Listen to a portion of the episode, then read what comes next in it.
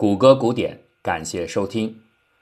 奴隶和反奴役是科幻作品中相当广泛的一类题材，各中牵涉的角色可能包括外星人、机器人、超级人、克隆人、后人、人工智能等等，而情节元素呢，则大体上有压迫、反抗、同情、自省、逃遁、复制、繁殖，当然还包括色情。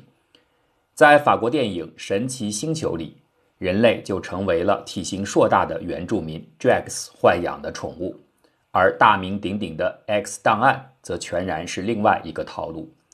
很明显，这些内容如果不纯粹是为了娱乐或者消遣，那多半就是作家在体现心中的某种映射。外星文明、异域种族都是意愿的容器，和秦可卿房中。伤了太真乳的木瓜是一样的，但我在这里想略带严肃地探寻一个问题：如果真的有强大的外星文明殖民地球，他们和人类之间会是什么关系？是类似于奴隶贸易时代那样的主奴关系吗？我不太相信，因为那在本质上仍是人和人的连接，难免就会有潜在的平等化的动力。但是跨物种的。如人和猫狗宠物一样的，甚至更进一步的是跨文明形态的接触，恐怕根本就没有平等化的机遇和必要。那种情形下，人类也许真的就只能成为宠物，这还是运气好的情况，说不定还会被视为是废物或者原材料。假若真的如此，第一代被拘役的人肯定会激烈的反抗，那他们一定不被外星主人所喜欢。于是，这就产生出一个问题：外星人需要经过多少代的繁育，才能把人类改造成为会摇尾乞怜的宠物？这是一个不会有明确答案的问题，但我还是想给出一个参考性的回答：需要六代人。这是凭空想象出来的数字吗？不是，这个数字来自于冰天雪地的西伯利亚一间偏僻的实验农场，在那儿。漂亮的狐狸们提供了这个参考结果，而在这个数字的背后，更为曲折的是，银狐们还得用自己的颜值，也就是身上那个漂亮的毛皮，来为他们的研究者提供掩护。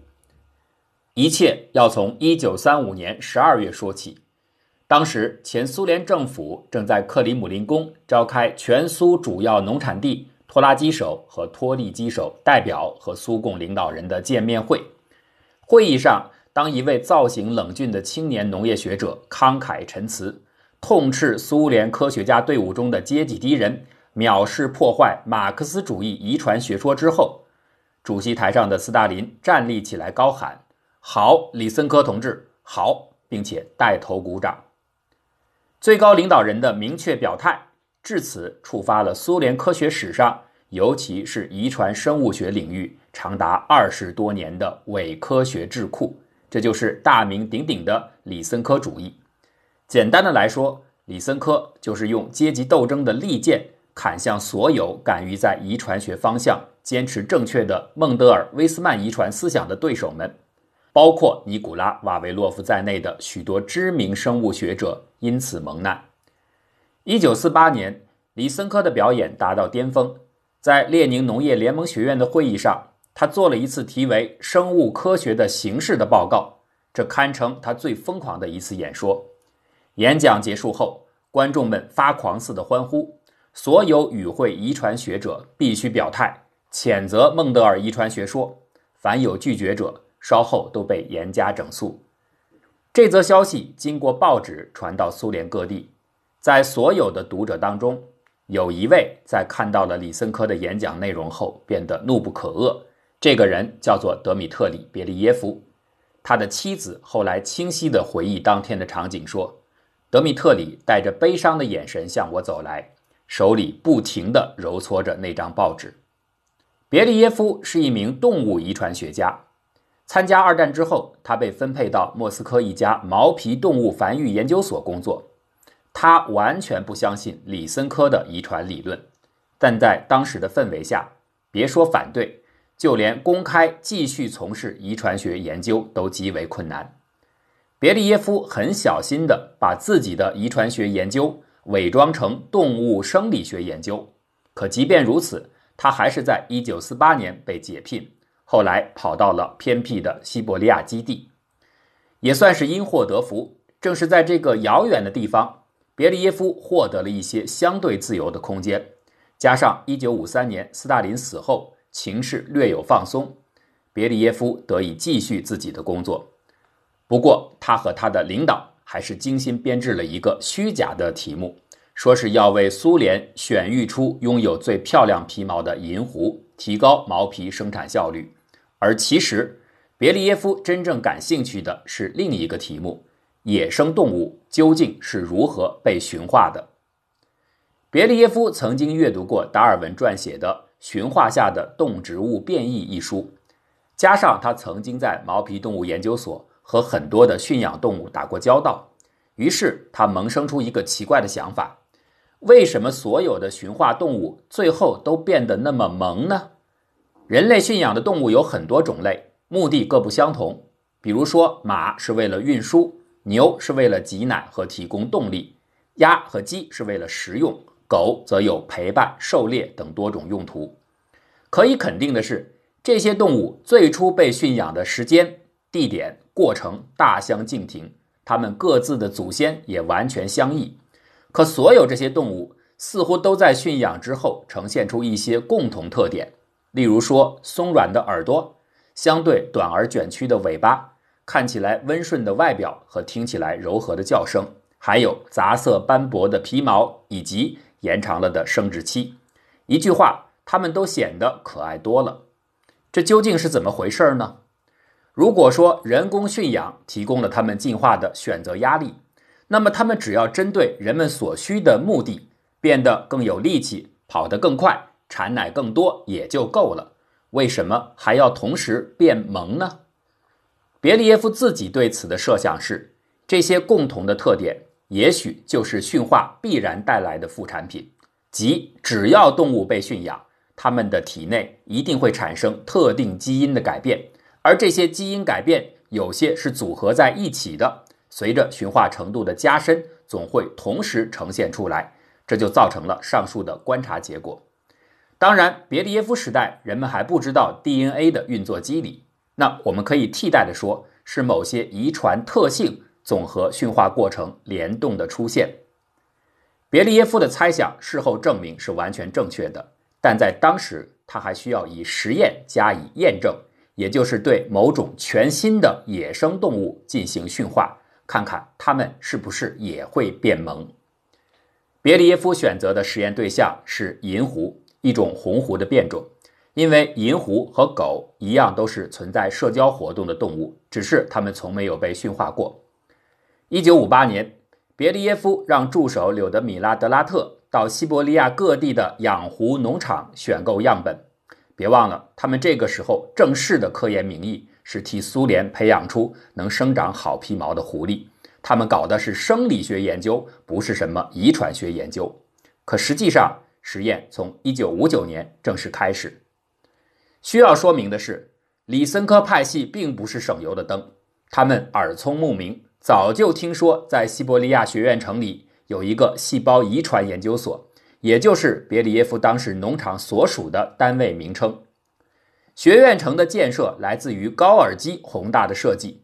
这位无产阶级文学家幻想在伟大的祖国能有一座科学巴别塔，在那儿生活有成千上万热爱科学、思想纯洁的同志，那儿将会成为整个人类智慧永不枯竭的创造源泉。所以学院城没什么问题。只是，居然这里边有一个研究所敢挂上“遗传”这样的字眼儿作为牌子，这既反映出李森科主义在当时的控制力有所下降，同时也给了对方明显的攻击口实。莫斯科派出的检查组很快进行了查验，不仅当面批评所长拉文戴夫犯下了研究方向上的重大错误，同时也把情况反馈给当时的苏共总书记赫鲁晓夫。赫鲁晓夫此时是支持李森科的，所以在一九五九年九月，当他对中国访问后返回苏联时，特意到学院城视察。据知情人回忆，赫鲁晓夫当时的表情非常不满，并且已经准备关闭细胞遗传研究所。如果真的是这样，这个后来受到世界遗传学界高度评价的、持续数十年之久的狐狸驯养实验，可能就不复存在了。多亏了赫鲁晓夫的女儿拉达，作为一个学习过生物学的记者，拉达深知李森科主义的欺诈行为，他极力劝阻赫鲁晓夫改变想法。赫鲁晓夫觉得，要是不做点什么就收场，有点下不来台，干脆就把细胞遗传研究所的所长开除了职务，而让副所长接任。可这个副所长恰巧就是别利耶夫，于是后面的实验顺利的得以开展。这个实验的内容非常简单，其方式一直沿用到二零零九年后。从第一代的测试开始，实验者在每一代都遴选出数百只狐狸。最初的狐狸完全是野生的，当然会表现出凶狠的性格。别利耶夫他们把重点放在狐狸幼崽的培育上，对所有生下来的幼崽进行持续的测试。每只幼崽从一个月大开始，到它满六七个月到达性成熟为止，在整个幼儿期内，每个月安排两次测试，一次是在笼养状态下，另一次是和其他的幼崽。在围栏当中自由行动的状态下，实验者尝试接近幼崽，让他们从手中取食，并且试图抚摸它们，观察它们对人类和对其他伙伴的反应。按照其与人类的亲近程度的表现进行打分，衡量它们更愿意接近实验者，还是在被靠近时更倾向于表现出攻击性。为了减少狐狸行为在与人互动下受人影响的可能。实验者仅仅在测试开始时才非常短暂地接触狐狸，其他时候一概放任其自由活动。最后，在幼崽满六七个月时进行一次综合评定，根据前面的表现，把所有幼崽分为三大类。最野性的个体是第一类，愿意让人靠近但也不太亲近的属于第二类，最温顺的喜欢被人触摸的归为第三类。只有这第三类狐狸才相互交配，产生后代，并进入下一轮的测试，这就是选育过程。让人意想不到的是，这样的循环培育只进行到了第六代，实验者们已经不得不新增出另外一个分类，叫做驯养精华类。这是什么意思呢？就是此时的这些狐狸幼崽当中，已经有一些远超出普通的第三类狐狸对人的亲昵程度。它们喜欢呜呜的低声哼哼，引起人类的注意，并且会像狗一样摇动尾巴，以及像狗一样喜欢舔舐饲养者的手背。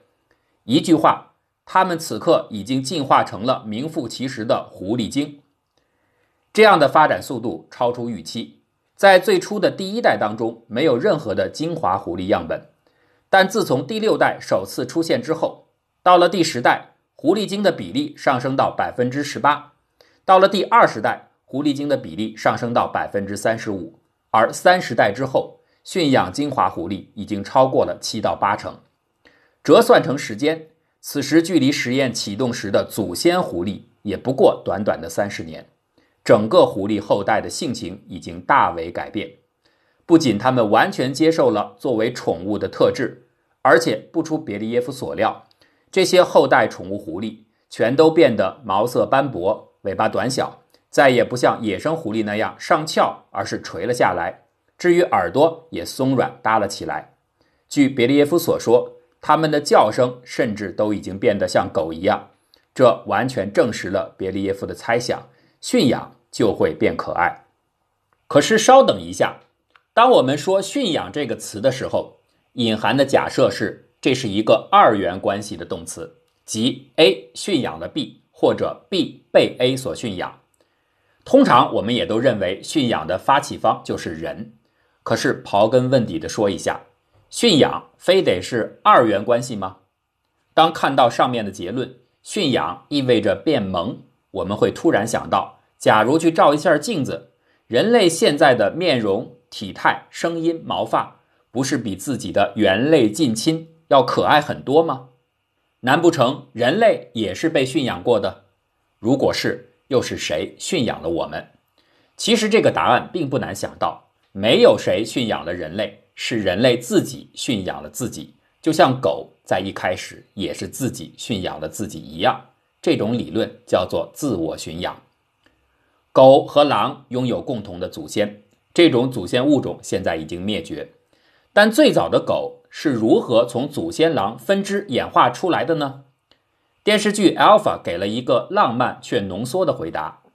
两万年前，冰封寒冷、危机四伏的欧洲大陆上，一个叫做柯达的年轻猎手身负重伤，堪堪废命。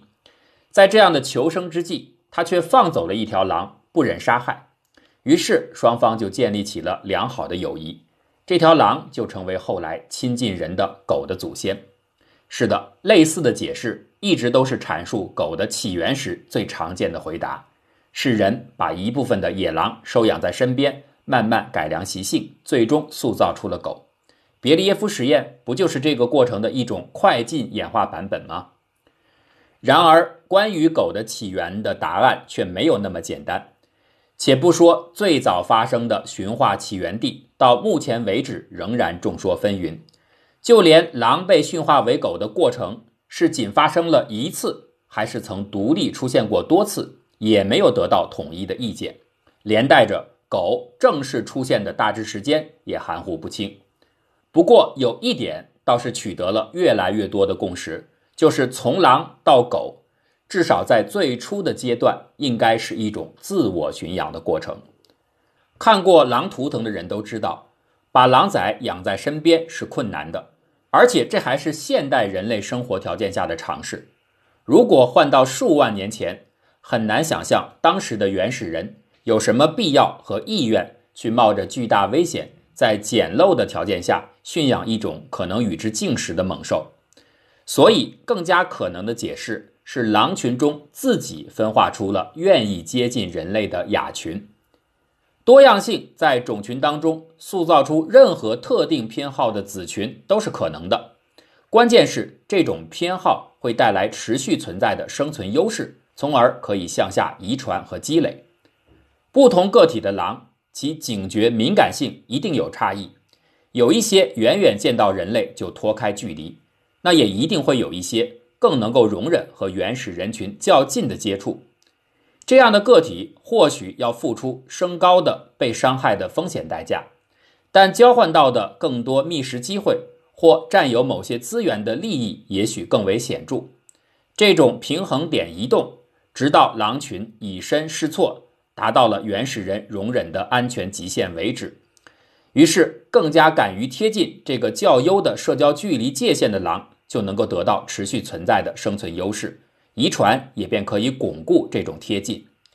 随之，别利耶夫证明的萌化体征开始出现。当然，自然环境当中这种出现也许要慢很多。人类大约也会对这些看起来更友善的邻居报以更多的容忍，狼则进一步试探出更近的社交距离。这种循环互动之下，最终造就了人和狗关系的确立。在这个过程中，狼完全是从自己的社交模式考虑，选择了演化方向。它是自我驯养，尽管这也需要另一方的人的社交模式的互动。比较今天狼和狗的基因，可以发现些许这种社交差异已经被固化在遗传密码里的证据。例如，人类基因当中有一个特定片段，如果发生变异，会产生罕见的威廉姆斯布伦综合症。这种症状被很多人戏称为自闭症的对称症。带有这样变异基因的人会热情奔放，见到谁都想给对方一个拥抱。曾经有一位威廉姆斯布伦综合症的孩子的母亲这样说：“这个症状最大的考验就是妈妈会吃醋。”而在相关的基因区域，狗和狼完全是相反的。狼完整保留的基因片段在狗的体内完全被摧毁。这就难怪狗会成为唯一的一种和人仅仅凭借目光对视就能彼此分泌催产素的动物。催产素也是威廉姆斯布伦综合症的携带者时时沐浴在无尽的爱意当中的关键所在。据此，也有进化学者认为，狗和人的接近并不需要什么特别触发的生存利益，只要有这样的情感拉近，就足够奖励双方了。回到最初的问题，如果人被强大的外星人所驯养，人类最后也会像狗一样演变成为见到主人就分泌催产素这样的情感催化剂吗？不清楚。照道理来说，应该也可能，但这毕竟是外星人工驯养，不是自我驯养。在全自然环境下，仍有许多的进化学者把狗和人的情感连接视为驯养的副产品，而非驱动力。毕竟，在残酷的生存竞赛里，还有别的主奴故事，体现出的是冰冷的计算和平衡的谋略。